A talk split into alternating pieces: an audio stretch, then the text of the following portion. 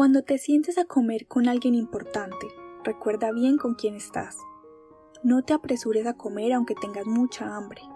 No te llenes de los manjares que te ofrezcan porque te pones en evidencia. No arruines tu salud por las riquezas, más bien sé sabio y deja esa obsesión.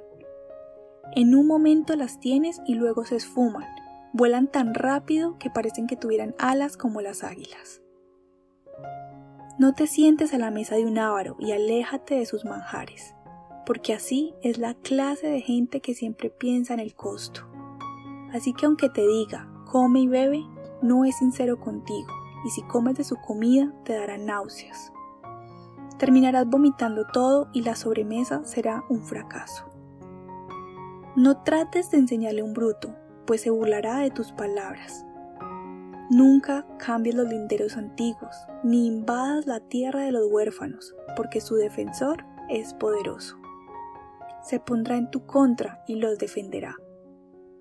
Concentra tu mente en la disciplina y tus oídos en aprender todo lo que puedas. No te niegues en castigar al muchacho. Unos castigos no lo van a matar, y así lo librarás de la muerte.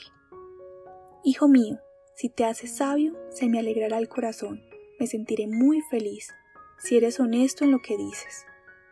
No sientas envidia a los perversos y haz todo lo posible por respetar al Señor Siempre hay esperanza, la esperanza nunca se acaba. Así que escucha, hijo mío, y sé sabio. Preocúpate por vivir honestamente, no te hagas amigo de los borrachos ni te juntes con los comelones, porque los borrachos y los comelones terminarán en la ruina y los perezosos terminarán vistiendo harapos. Escucha lo que te dice tu papá, que te engendró. Respeta a tu madre, aun cuando esté anciana. Vale la pena invertir para obtener la verdad, la sabiduría, el aprendizaje y el entendimiento. Invierte en ellos y no los vendas. El papá del justo se llena de felicidad y el que tiene un hijo sabio se alegrará con él. Entonces haz felices a tu papá y a tu mamá, que se llene de alegría la que te dio a luz.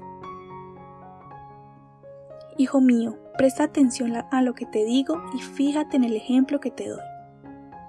Porque la mujer de otro, la prostituta, es como un pozo profundo y estrecho. Se pone el acecho como un ladrón y hace que los hombres se conviertan en pecadores. ¿Quién se queja? ¿A quién le duele? ¿Quién se mete en líos? ¿Quién gime? ¿Quién es herido sin razón? ¿Quién tiene los ojos morados? el que vive pegado a la botella de vino y anda mezclando bebidas.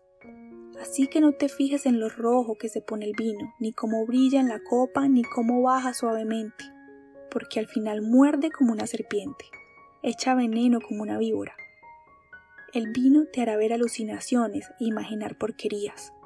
Sentirás como si estuvieras en medio del mar, recostado en lo alto del palo, y dirás, no sentí cuando me golpearon. Me dieron una paliza y ni cuenta me di, pero cuando me despierte, iré por otro trago.